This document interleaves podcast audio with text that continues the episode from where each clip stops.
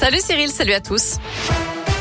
Et on commence avec le trafic. C'est vraiment très très chargé déjà ce soir dans la dans la métropole de Lyon.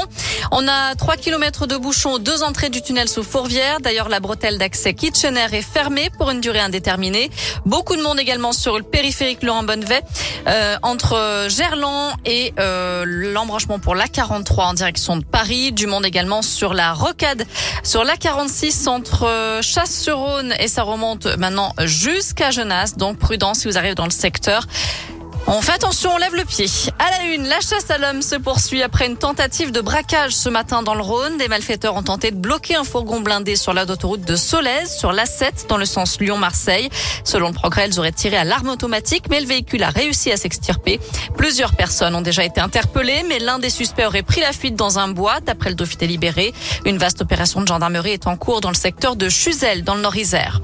Plus de 400 kilos de drogue cachés au milieu des pastèques. Les douaniers de Lyon ont intercepté un poids lourd mardi sur l'autoroute A7 au péage de Vienne-Reventin-Vaugry. Entre les palettes de pastèques, ils ont découvert plus de 300 sacs contenant de l'herbe de cannabis. Le chauffeur a dit ignorer la présence de la drogue dans son chargement. Il devait être jugé aujourd'hui au tribunal de Vienne. Un appel à témoins lancé après une disparition inquiétante à Lyon. Un homme de 45-50 ans n'a plus donné signe de vie depuis mercredi. Il a été vu pour la dernière fois vers 16h30 à Lyon-Pardieu. On vous a mis sa photo et sa description sur l'appli Radioscoop et notre site internet radioscoop.com ainsi que le numéro des enquêteurs à joindre si vous avez des informations. C'est une première à Lyon. À partir de demain, des vols réguliers pour l'Égypte seront proposés au départ de l'aéroport Saint-Exupéry. Ce sera tous les lundis avec Air Cairo et Sun Express. Dans le reste de l'actu en France, au moins cinq ministres français espionnés. Leurs téléphones ont bien été infectés par le logiciel espion Pegasus, d'après Mediapart, un logiciel commercialisé par une société israélienne. Lui a été ministre plusieurs fois dans les années 80 et 90, notamment ministre de l'Intérieur et de la Défense. Le socialiste Paul Kiles est décédé. Il avait 79 ans.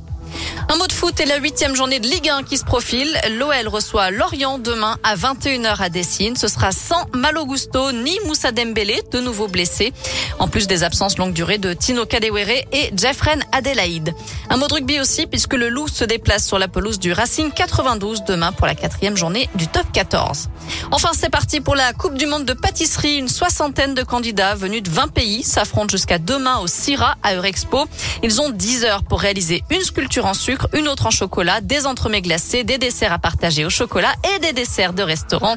Les vainqueurs seront récompensés demain soir. Voilà, vous savez tout pour l'actu. Côté météo, cet après-midi, on garde encore ce beau soleil, ce ciel bleu.